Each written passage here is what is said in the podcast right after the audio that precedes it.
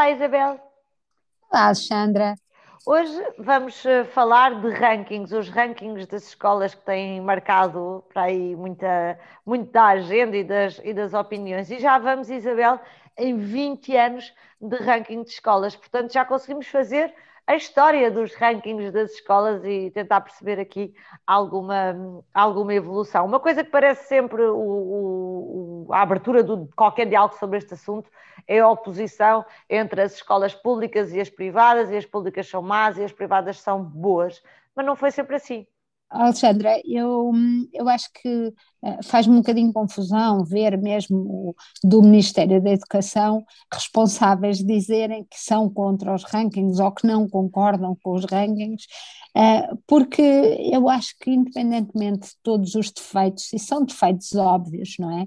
Que estes rankings possam ter, a verdade é que eles nestes últimos 20 anos vieram dar indicadores eh, que levam a, um, a que as próprias escolas, nem que seja porque querem subir no ranking tenham uma, uma maior exigência com elas próprias, também para os pais deu uma percepção uh, de, do ranking da escola e obviamente que isto não representa tudo, uma escola pode estar em baixo no ranking porque, porque está numa zona, numa zona ehm, com uma população com carências muito graves e, e pode parecer muito injusto para uh, o pelotão da frente dessa escola de repente ver que apesar do esforço está num ranking em muito baixo.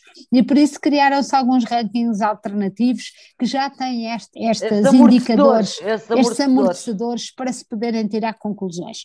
Mas eu vi que o público fez um grande levantamento e foi lá que eu encontrei estes números, Alexandra, e estes números são assim. No top 50 de 2001 havia 20 escolas privadas e 23 escolas públicas vamos saltar para 2019, em que há 44 privadas para 6 públicas e em 2020 47 para 3 públicas. Portanto, a escola pública e... desapareceu destes rankings. Exatamente, Alexandra, e eu acho que nós não podemos fazer um discurso protecionista em relação à escola pública, porque nós queremos, eu acho que eu sou uma defensora acérrima da escola pública e a, e a escola é o grande elevador social, portanto nós não podemos ficar de braços cruzados a dizer, ah, mas eles têm, ah, os dos privados são os ricos, não é, as próprias escolas privadas fizeram um, um, um percurso de 20 no, no top 50 em 2001 para 47 Uh, no top 50. Portanto, houve um trabalho feito. O, a frequência de, desta escola já de ser a mesma em 2001 do que em 2020. E eles conseguiram evoluir. E a verdade é que depois eu vi um debate à volta disto, e o debate eh, que era com responsáveis da escola pública queixavam-se que as escolas não podem escolher nem contratar os professores e que as escolas privadas podem, e portanto podem contratar professores melhores do que a escola pública, e por outro lado têm formas de premiar um mérito que a escola pública não tem. Ou seja, há aqui um diagnóstico de uma situação e eu acho que, uma, havendo o diagnóstico da situação, não podemos continuar a ter o mesmo modelo de colocação de professores, que é um modelo muito cómodo, aliás, é único. Eh, se nós pensarmos em qualquer outra profissão, qual é a profissão em que você, por ser advogado ou em qualquer lado, chega ao Ministério de, da Justiça e vão colocar em algum lado. Claro. E é colocada em algum lado. Quer dizer, eu acho que é um modelo absolutamente obsoleto e que, mesmo para um professor, se você fosse diretora de uma escola, tivesse um projeto pedagógico para essa escola,